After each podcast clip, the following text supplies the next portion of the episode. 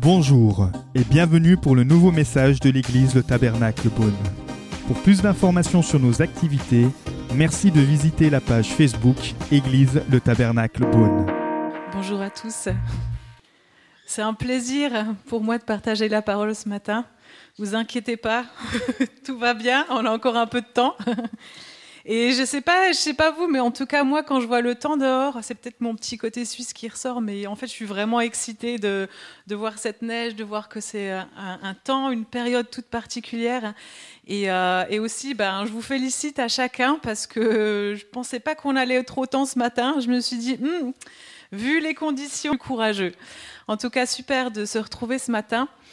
Et le message que je vais apporter ce matin, c'est un thème, euh, on avait abordé au cours de l'été euh, les différents fruits de l'esprit, je ne sais pas si vous vous en souvenez, et il y avait un fruit de l'esprit qu'on n'avait pas traité et qui me tenait vraiment à cœur.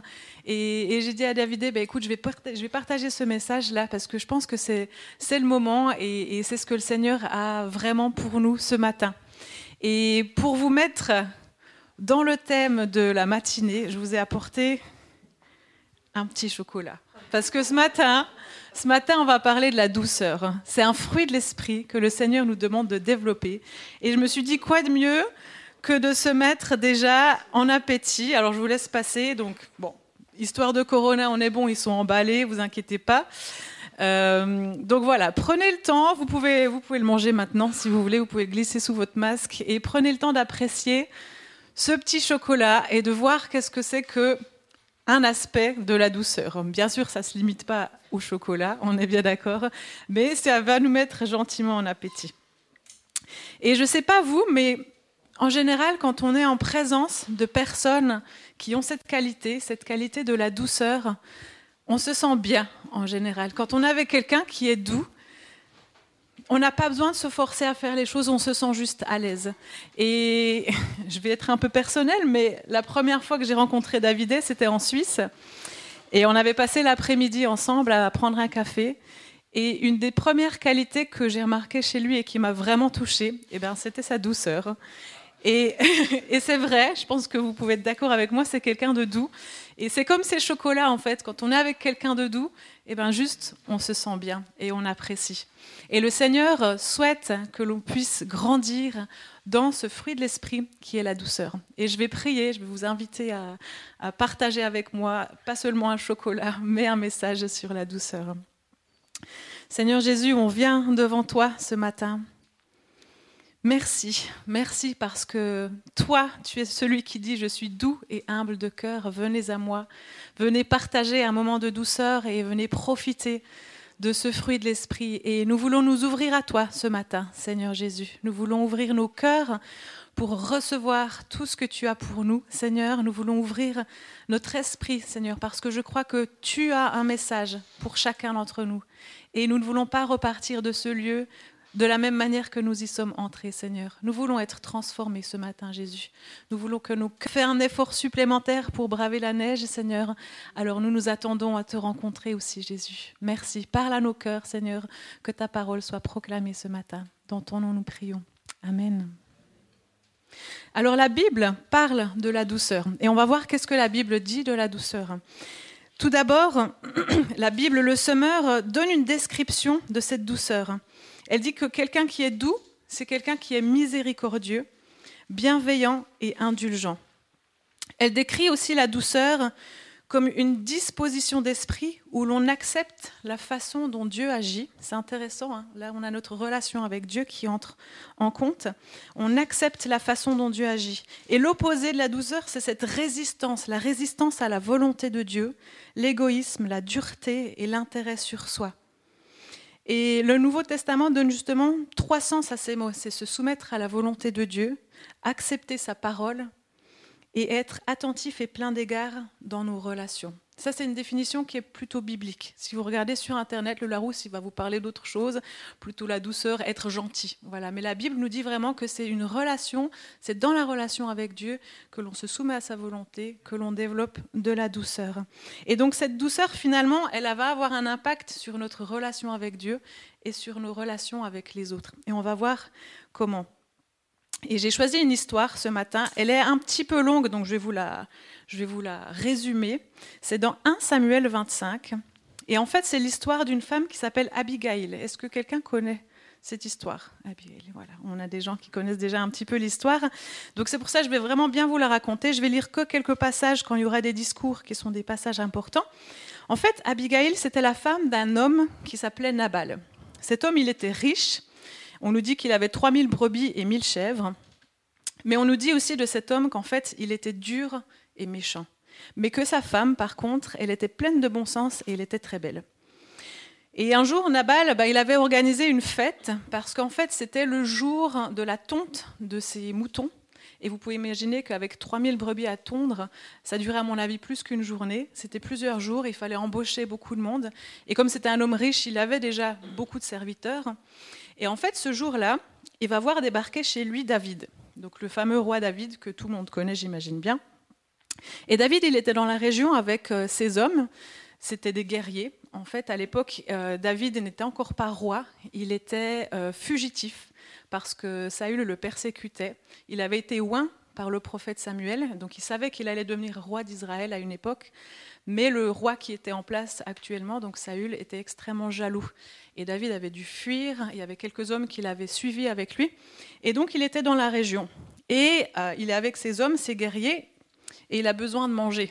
En fait, à l'époque, il vivait parfois dans des cavernes, il se nourrissait de ce qu'il trouvait. Et là, il va s'approcher de Nabal, cet homme donc riche, et il va envoyer en fait son serviteur. C'est pas lui qui va y aller directement. Et il va dire à ses serviteurs montez à Carmel et allez trouver Nabal. Vous le saluerez en mon nom et lui direz longue vie à toi, que la paix soit avec toi, avec ta famille et avec tout ce qui t'appartient. Maintenant, j'ai appris que tu as chez toi les tondeurs. Or, lorsque tes bergers étaient avec nous, nous ne leur avons fait aucun mal, et rien ne leur a été volé durant le temps où ils étaient avec nous.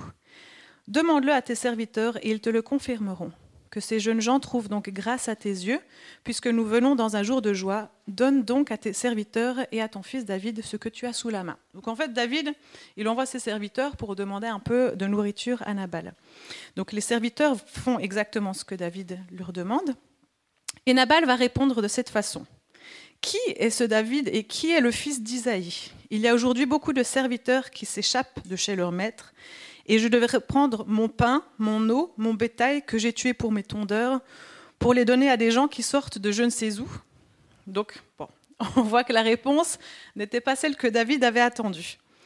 Et effectivement, David, quand il va apprendre la réponse de Nabal, il va se mettre dans une grande colère. Il va dire à ses hommes prenez vos épées et on va aller se battre contre ce Nabal.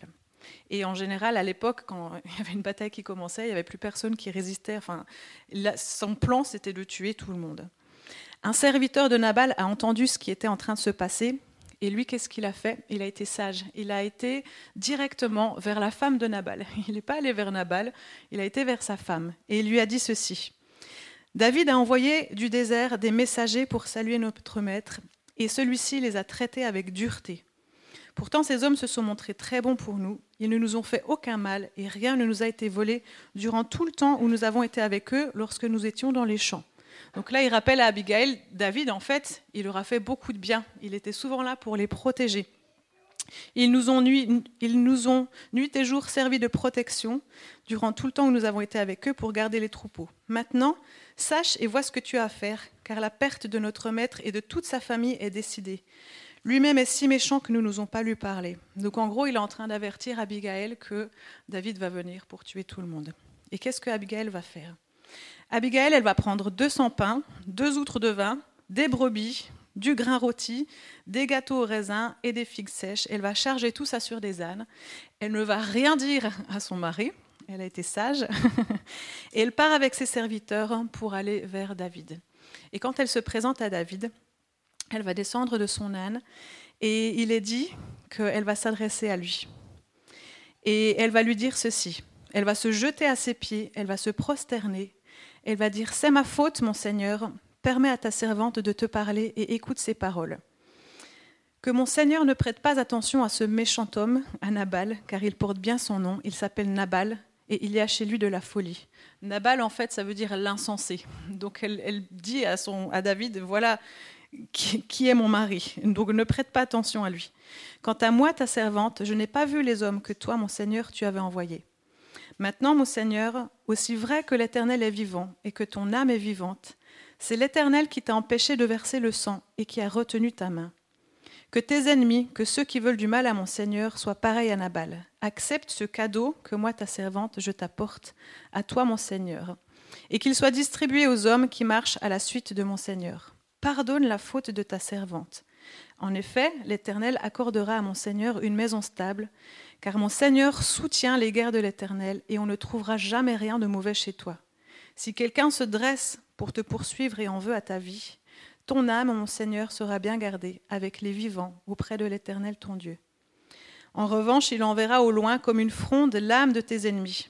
Lorsque l'Éternel aura fait à mon Seigneur tout le bien qu'il t'a annoncé et qu'il t'aura établi chef sur Israël, mon Seigneur n'aura ni remords ni trouble dans son cœur pour avoir versé le sang inutilement et pour s'être vengé lui-même.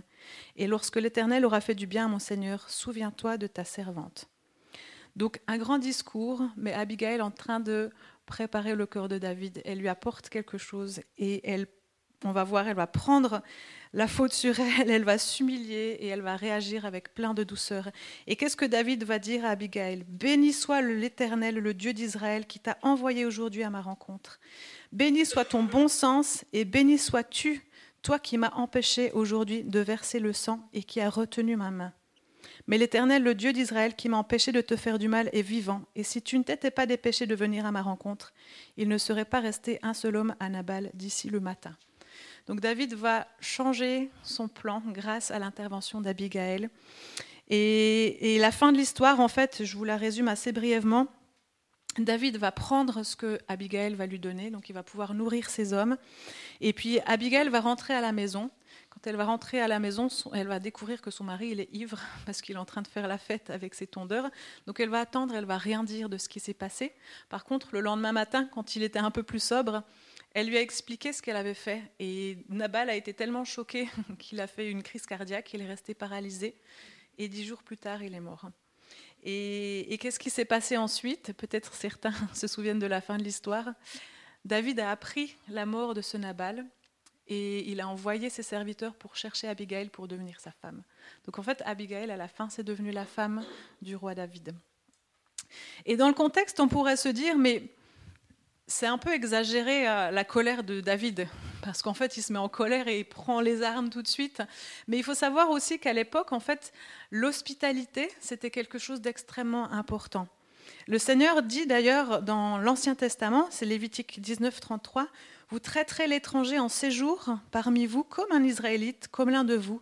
Vous l'aimerez comme vous-même, car vous avez été étranger en Égypte. Je suis l'Éternel, votre Dieu. Et, ce commandement, il revient plusieurs fois dans l'Ancien Testament. Donc à l'époque, l'hospitalité, c'était pas même une option, c'était un commandement de l'Éternel d'accueillir l'étranger et de lui donner ce dont il avait besoin. Et en plus, là, c'était un jour de fête, puisqu'il y avait cette tonte qui était organisée, il y avait beaucoup de monde, il y avait de la nourriture en abondance. Et David, on l'a vu, hein, ses serviteurs l'ont expliqué, c'était quelqu'un qui prenait soin des gens autour de lui. En fait, à l'époque, même avec ses guerriers, il défendait les villes contre les envahisseurs et donc il protégeait la population.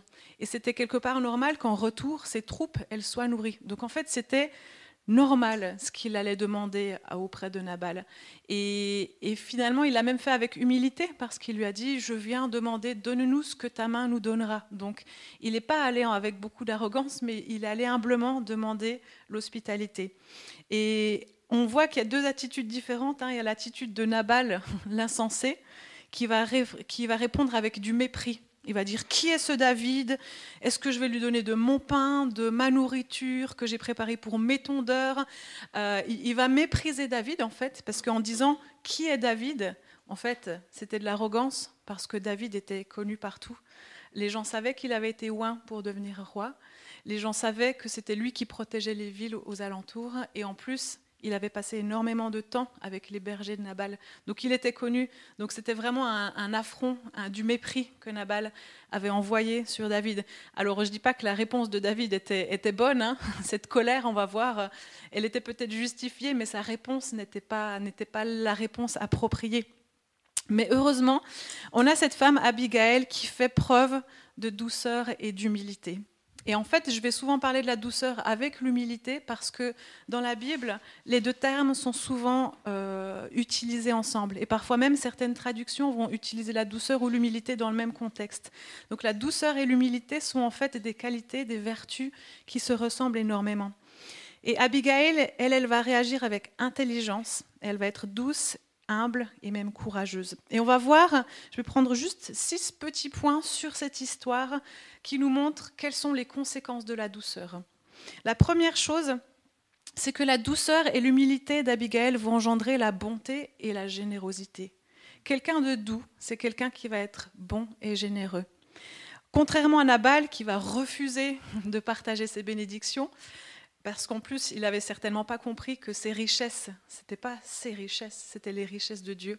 Mais lui, il va dire, je ne vais pas donner de mon pain, de mes brebis, de mon eau. Je vais pas... En fait, il n'avait pas compris que tout ce qu'il avait, c'était un don de Dieu. Et la Bible dit, un tout don parfait, tout cadeau nous vient d'en haut, c'est de Dieu que ça nous vient. Il n'avait pas compris ça. Il a gardé jalousement et avec beaucoup d'égoïsme, tandis que Abigail, elle va faire preuve de douceur et elle, elle a compris que sa richesse, c'était de Dieu et qu'elle était à partager.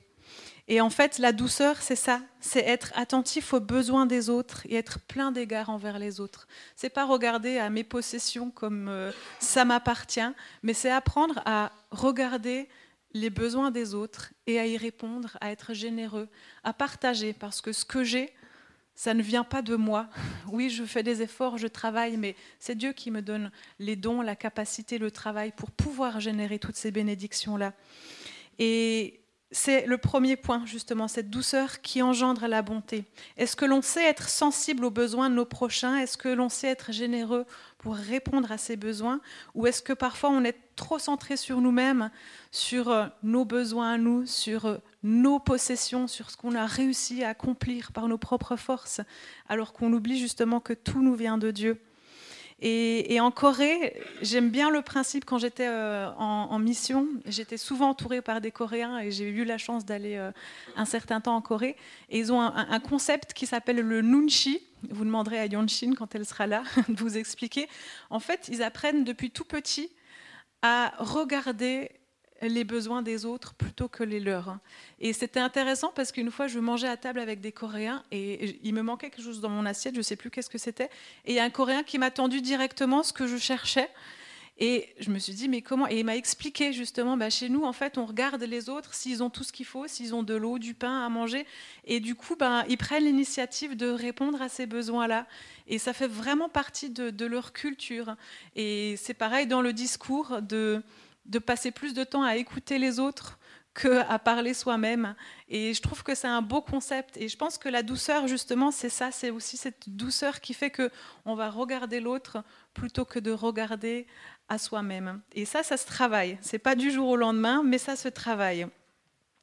La douceur aussi, c'est le deuxième point. La douceur, elle va apaiser la colère et elle va calmer les conflits on voit que Nabal, lui, il n'est pas du tout dans cette optique-là. lui, il va, il, va, il va démarrer le problème. Avec son attitude d'arrogance et de mépris, il va engendrer la colère, tandis que Abigail, elle, elle va la calmer. Et c'est intéressant parce que le serviteur qui va voir Abigail, il va lui dire, maintenant, sache et vois ce que tu as à faire, car la perte de notre maître et de toute sa famille est décidée. Et une autre traduction dit maintenant, réfléchis bien et vois ce que tu peux faire. Et quand on est face à quelqu'un qui est en colère, parfois on réagit aussi avec nos émotions parce que c'est comme ça que l'être humain il est fait, on a des émotions et quand on a quelqu'un qui est en colère, on peut vite aussi réagir sur la défensive et, mal réagir. Et là, le serviteur, c'est intéressant parce qu'il dit à Abigail, réfléchis bien. Il l'invite pas à répondre avec ses émotions, mais à répondre avec sa tête.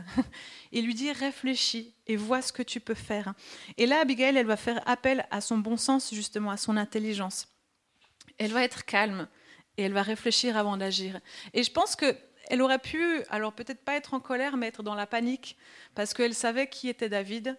Euh, elle savait que ces, ces guerriers, c'était pas des tendres, et que s'ils arrivaient à protéger les villes contre les envahisseurs qui étaient en nombre plus important, c'est qu'ils étaient des vaillants guerriers. Donc en gros, son sort, il était déjà décidé. Et elle savait qu'elle allait mourir. Elle aurait pu prendre la fuite, en fait. Elle aurait pu paniquer et se sauver rapidement.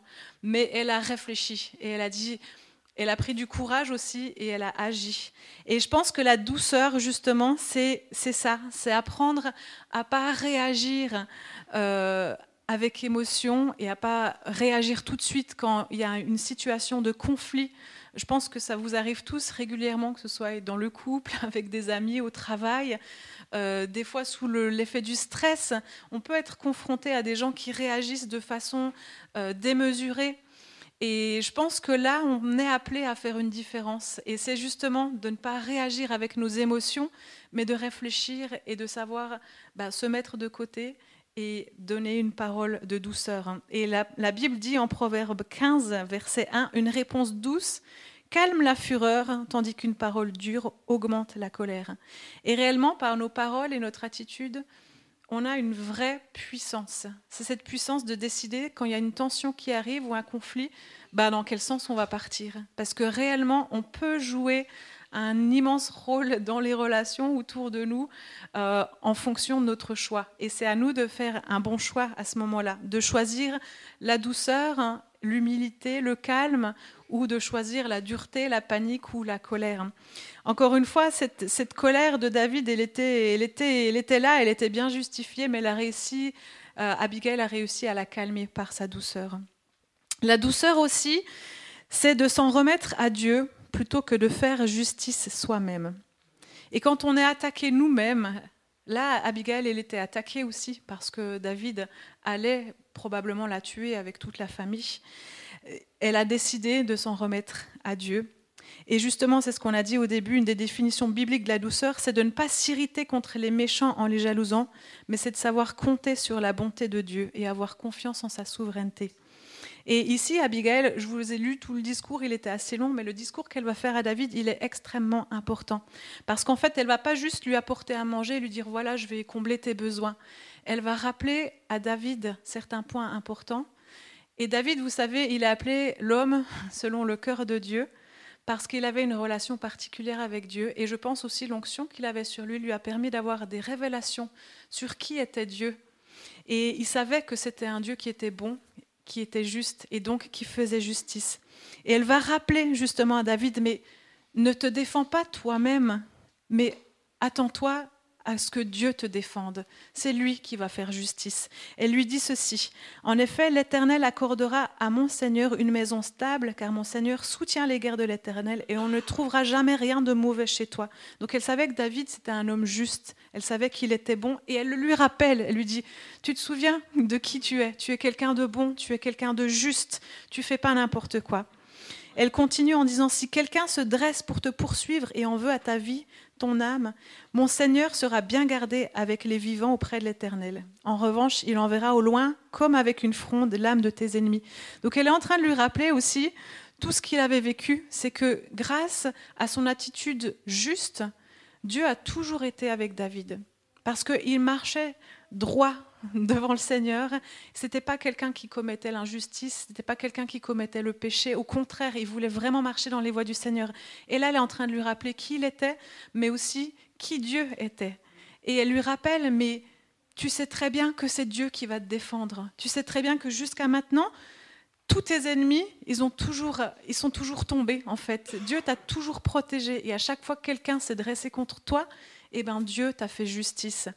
Et ça a vraiment ouvert les yeux de David. Il s'est dit, c'est vrai, c'est vrai, c'est Dieu qui fait justice, c'est pas moi qui vais faire ma propre justice. Et c'est beau parce qu'en fait, le psaume 37, qui a été euh, écrit par David lui-même, justement, alors je ne sais pas si c'était par rapport à cette situation-là ou autre chose, mais en tout cas, il avait cette compréhension-là. Il disait, ne t'irrite pas contre les méchants, n'envie pas ceux qui font le mal car ils sont fauchés aussi vite que l'herbe, et ils se flétrissent comme le gazon vert. Mais confie-toi en l'Éternel et fais le bien. Et le pays pour demeure, et que la fidélité soit ta nourriture. Fais de l'Éternel tes délices, et il te donnera ce que ton cœur désire. Recommande ton sort à l'Éternel. Mets ta confiance en lui, et il agira. Il fera paraître ta justice, comme la lumière et ton droit, comme le soleil en plein midi. C'est David qui écrit ça Et il est en train de dire là, on va rencontrer des méchants, des méchants entre guillemets, des gens qui commettent l'injustice, des gens qui nous font du mal, des gens qui font du mal à d'autres. Et dans certains cas, Dieu peut nous demander d'agir, mais parfois Dieu nous dit juste remets ton sort à l'Éternel et ne te défends pas toi-même, attends que Dieu fasse sa justice. Et, la Bible dit hein, tout concourt au bien de ceux qui aiment Dieu. Et je crois que la douceur, c'est ça, c'est apprendre à s'en remettre à Dieu plutôt que de se défendre soi-même. C'est apprendre que Dieu va agir et qu'il est juste. Dieu est juste. Et il y a une grande paix, en fait, quand on sait que Dieu va faire justice. Et ça peut arriver qu'on soit traité injustement, ça peut arriver qu'on soit critiqué, qu'on soit méprisé, que quelqu'un euh, dise des choses fausses à notre sujet. Et comment est-ce que l'on va réagir? La manière humaine, ce serait justement se défendre soi-même, de critiquer en retour ou de juger d'autres. Et, là, l'histoire nous l'apprend en fait. Abigail, elle, elle va rappeler à David, mais tu sais pas que si tu marches avec ton Dieu, c'est lui qui va te défendre. Et je crois que c'est ça aussi que Dieu nous promet dans nos vies, c'est que si on est juste avec lui, c'est lui qui va nous défendre dans les situations injustes, c'est lui qui va faire justice. Et ça m'est arrivé de vivre des situations particulièrement injustes où je me suis mise devant le Seigneur et, et je disais, mais Seigneur, qu'est-ce que tu fais? C'est pas correct. Il faut faire quelque chose. Et, je dis pas, parfois il faut se lever contre l'injustice quand il y a des gens qui sont persécutés, quand il y a des enfants qui souffrent. Voilà, les chrétiens sont aussi là pour mettre en place des organisations pour la protection des plus faibles. Mais parfois, quand c'est dans nos vies, quand on vit l'injustice et que et qu'on se sent méprisé, qu'on se sent mis de côté, parfois le Seigneur nous demande juste d'attendre que lui-même fasse justice et que ce soit lui qui nous protège. Et, il va le faire bien mieux que nous, parce que David, là, euh, elle lui a très bien rappelé, Abigail, elle lui a dit, mais le jour où tu seras roi, tu auras du sang sale sur tes mains à cause de ce que tu voulais faire là. Tandis que si tu laisses Dieu te défendre lui-même, tu vas rester juste, tu vas rester cet homme bon et juste que tu es. La douceur aussi, c'est ne faire aucun cas de soi-même, mais c'est plutôt mettre les autres en avant. Et ça, c'est pas pas facile. la douceur, l'humilité, là, c'est vraiment la même chose. Abigail, c'était la femme d'un homme riche et puissant et par conséquent, elle était aussi une femme riche et puissante. Elle avait des serviteurs à qui elle donnait des ordres régulièrement. D'ailleurs, là, quand elle a préparé la nourriture, elle leur a donné des ordres. Ils ont obéi tout de suite. Et en fait, elle aurait pu aller vers David et lui dire Mais qu'est-ce que tu fais? Tu sais pas qui on est euh, Regarde notre condition. On est des gens riches. Elle aurait pu se défendre et se mettre en avant. Mais son attitude, je la trouve absolument exceptionnelle elle va s'humilier et elle va tomber le visage par terre. Elle descend de son âne, il est dit qu'elle va se mettre le visage par terre, elle va se prosterner, elle va se jeter aux pieds de David et elle va dire, c'est ma faute, mon Seigneur. Permets à ta servante de te parler et écoute ses paroles. Elle demande même le droit de parler à David. Et je trouve que cette attitude d'humilité, elle est vraiment forte et puissante. Et c'est pas quelque chose qu'on voit au quotidien. Je sais pas vous, mais Rarement, j'ai des gens qui, qui, montrent une telle humilité. On vit plutôt dans un monde où on a besoin de, prouver qui on est. On a besoin de montrer nos forces, on a besoin de montrer nos qualités, on a besoin de se défendre. Euh, on vit vraiment dans ce monde-là où, où en fait il faut briller devant les autres et parfois même certains préfèrent écraser les autres pour se sentir meilleurs. Et, et c'est vraiment triste. Et on peut être tenté d'agir de la même façon, on peut être tenté de partir dans cette façon de, réagir et de se présenter aux autres. Pourquoi? Parce que c'est naturel, c'est humain quelque part. Mais Dieu nous demande de réagir à l'inverse, à l'extrême opposé. Et c'est très difficile de, de prendre cette condition-là et d'apprendre à élever les autres au lieu de s'élever soi-même. Philippiens 2, 3, Paul dit Ne faites rien par esprit de rivalité ou par désir d'une gloire sans valeur, mais avec humilité, considérez les autres comme supérieurs à vous-même. Considérez les autres comme supérieurs à vous-même. C'est pas facile, hein On a plutôt tendance à vouloir se mettre un peu en avant, à, montrer ouais, je suis quand même quelqu'un, euh, j'ai des diplômes, j'ai, euh, je suis costaud, euh, je sais pas, chacun a ses façons de, de se prouver qu'on est quelqu'un, quoi.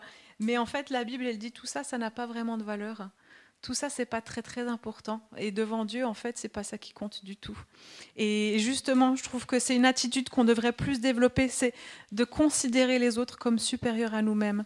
Et vous avez vu quand vous traitez quelqu'un comme ça, la façon dont les gens vont réagir. Quand vous laissez passer quelqu'un sur la place du parking au lieu de vous dépêcher pour prendre la dernière place, quand vous complimentez quelqu'un alors que vous auriez pu répondre par la critique, euh, quand vous évitez de vous défendre pour paraître le meilleur, mais que vous mettez les autres en avant en premier, l'attitude que les gens vont avoir, ils vont être vraiment touchés. Les gens, là, la douceur, la douceur, elle brise tout. Elle brise la glace.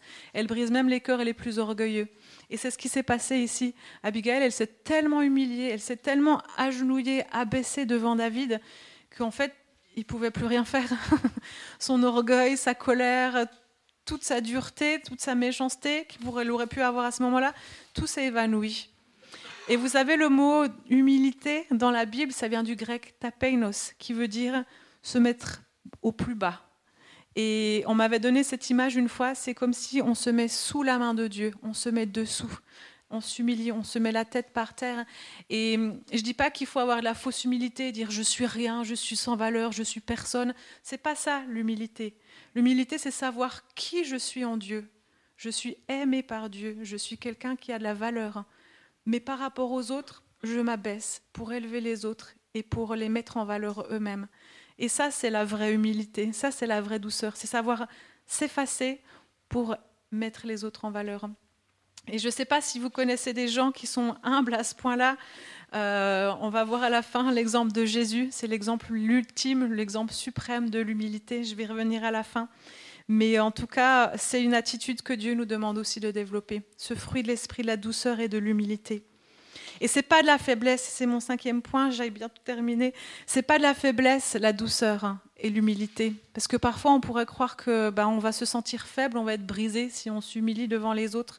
Non, au contraire, c'est une force parce qu'on sait qui on est devant Dieu et on n'a aucun problème. On n'a pas besoin de se prouver devant les autres. Et je pense que Abigail, si elle a pu s'humilier autant, si elle a pu se mettre la tête par terre devant David, alors que c'était une femme riche, importante, avec beaucoup de puissance, c'est parce qu'en fait, elle savait qui elle était devant Dieu. Elle savait son identité en Dieu. Elle savait qu'elle avait de la valeur devant Dieu et elle n'avait pas besoin de prouver quoi que ce soit. Et je pense que si on sait qui l'on est devant Dieu, si on sait à quel point Dieu nous aime et la valeur qu'on a, la sainteté qui est en nous, les capacités que Dieu peut nous donner, alors on n'aura pas besoin de les démontrer au monde, on n'aura pas besoin de les prouver, on n'aura pas besoin d'écraser les autres pour se sentir quelqu'un en fait. On aura au contraire ce cœur d'élever les autres et de leur dire, toi aussi tu es quelqu'un devant Dieu, toi aussi tu es aimé par Dieu, toi aussi tu as de la valeur devant Dieu. Et vous savez, souvent l'orgueil, c'est intéressant, hein, l'orgueil, les personnes les plus orgueilleuses, c'est souvent les personnes qui ont été les plus brisées parce qu'en fait, elle développe un sentiment d'infériorité. Et cette infériorité, elle est insupportable. Et du coup, elles vont devenir encore plus orgueilleuses pour prouver encore plus au monde qui elles sont. Et elles vont s'accrocher à ça. Ça va être leur, leur, leur, identité, quelque part, de prouver qui elles sont. Mais en fait, Dieu nous dit non, c'est pas là que tu vas trouver ta force, c'est pas là que tu vas trouver ta valeur. Et justement, la douceur, c'est ça, c'est savoir que je suis fort et que j'ai pas besoin de le prouver savoir que je suis aimé par Dieu et que je peux aimer les autres et je peux les valoriser parce que moi-même j'ai de la valeur. Donc apprenons à savoir qui nous sommes en Dieu. Apprenons à savoir que Dieu nous aime et apprenons à nous soumettre à Dieu parce qu'en fait la véritable douceur, elle se développe dans la soumission à Dieu. Quand je sais que Dieu m'aime, j'ai aucun problème à me soumettre à Dieu et cette soumission va avoir des conséquences aussi sur mes rapports avec les autres.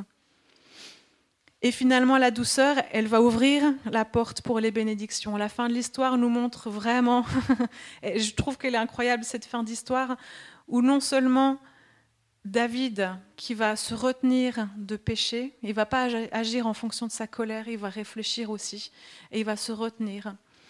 Et Dieu va lui faire justice, puisque quelques jours plus tard, il a dit que l'Éternel a frappé Nabal, donc il est mort de sa méchanceté, de sa dureté.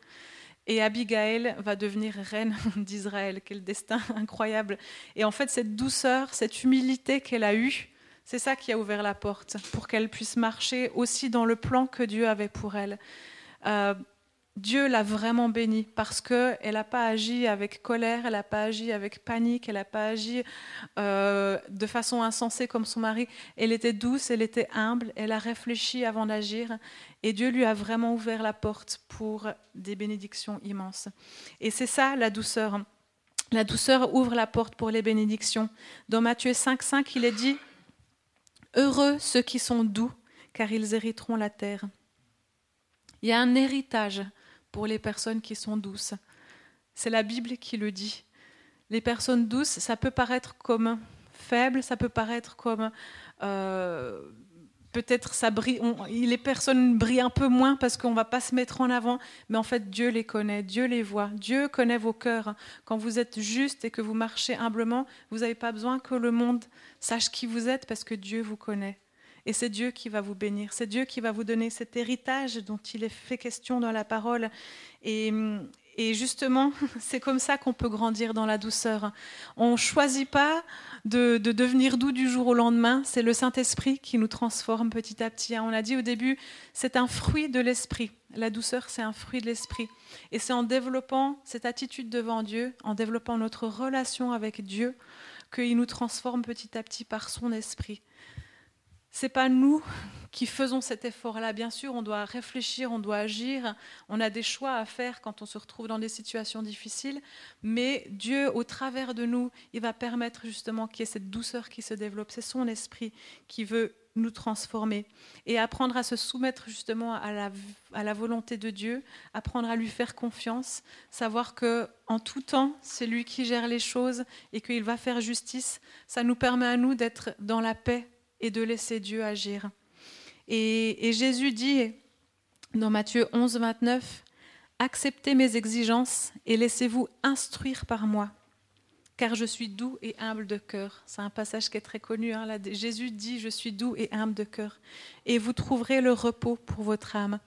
En fait, quand on se laisse instruire par Jésus, quand on se laisse transformer par Jésus, on devient doux et humble de cœur comme lui, et on trouve le repos pour notre âme. C'est pas à nous de nous battre, c'est Jésus qui se bat pour nous. C'est pas à nous de nous défendre, c'est pas à nous de prouver qui on est. Euh, je sais pas si, enfin, vous êtes sur les réseaux sociaux, mais c'est vrai que c'est tellement devenu la mode ces dernières années de d'être influent sur les réseaux. D'ailleurs, c'est devenu un métier. Maintenant, on peut devenir influenceur. Et oui, peut-être que Dieu peut utiliser ça pour, pour toucher les gens au travers de votre ministère, mais ça développe parfois cette sensation qu'on doit être important, on doit être connu, on doit, on doit faire des likes, des j'aime. Et, en fait, je crois que parfois on est en train de se tromper de chemin quand on, quand on se lance là-dedans et qu'on veut développer tout ça. Je crois que le Seigneur, il dit, hé, déjà, sois connu de Dieu, sois connu de Jésus, apprends à développer ta relation avec Dieu. Et le reste, ça va suivre. Le reste, le reste, ça va suivre. C'est ça le plus important. C'est ça ta force, c'est d'être connu de Dieu et de savoir aussi qui tu es en Dieu. Et Jésus, justement, c'était un homme qui était doux, qui était humble de cœur. Et vous savez, quand il est arrivé à Jérusalem, il est arrivé sur un, âne, un petit âne en fait, même un âne. Et à l'époque, c'était une magnifique image parce que euh, les guerriers, ils arrivaient sur des chevaux. Mais lui, il a choisi un âne pour justement démontrer son humilité et démontrer qu'il venait dans le monde avec une attitude différente. Et je crois que si on veut influencer notre entourage, si on veut influencer le monde et si on veut faire grandir le royaume de Dieu autour de nous, alors on ne peut pas venir et se battre avec les armes du monde. C'est pas possible. On doit se battre avec les armes spirituelles. Et les armes spirituelles, c'est ça, c'est les fruits de l'esprit, c'est la douceur, l'humilité, la bonté, la gentillesse, la maîtrise de soi. C'est là où réellement on va influencer le monde. C'est là où il y aura une réelle victoire et un réel impact du royaume de Dieu autour de nous. Je crois qu'on est, on est tous pareils, on a tous un amour pour Dieu, on veut tous que le monde connaisse Jésus, que le monde connaisse Dieu. Et c'est notre prière pour cette année aussi 2021 que, que le royaume de Dieu puisse s'établir encore plus sur cette terre. Et, et, ça passera par nous, parce que Jésus a dit, vous êtes la lumière du monde, vous êtes le sel de la terre. Allez, faites des nations mes disciples. Mais si nous voulons vraiment y arriver, alors on doit se laisser transformer par le Christ. On doit réagir de façon euh, biblique. On doit réagir comme le Christ dans les situations qui nous entourent et pas se défendre comme le monde nous enseigne parfois à le faire. Et ça, c'est vraiment dans la relation avec le Christ que l'on peut devenir comme ça. C'est en laissant le Saint-Esprit nous transformer. Et j'aimerais prier, j'aimerais prier pour nous ce matin. On va terminer par un petit temps de prière justement pour ça, parce que je crois que c'est vraiment, il n'y a que le Christ qui peut nous transformer. Moi-même, je ne sais pas comment devenir plus humble. Moi-même, je, peux dire, Seigneur, rends-moi plus humble, c'est la seule chose que je peux faire, mais je ne peux pas le faire par mes propres moyens. Et je crois qu'on a besoin de venir devant le Seigneur ce matin pour lui demander ça. Je ne sais pas si vous, vous avez envie d'être des personnes plus humbles et plus douces pour cette année 2021. Moi, c'est en tout cas quelque chose que j'ai envie. J'ai envie de grandir là-dedans. Et je crois qu'on a besoin de, de, de demander à Jésus ça. Alors je vous invite à prier. Nous espérons que vous avez apprécié le message de cette semaine. Pour plus d'informations sur notre Église, merci de visiter la page Facebook Église le Tabernacle Beaune.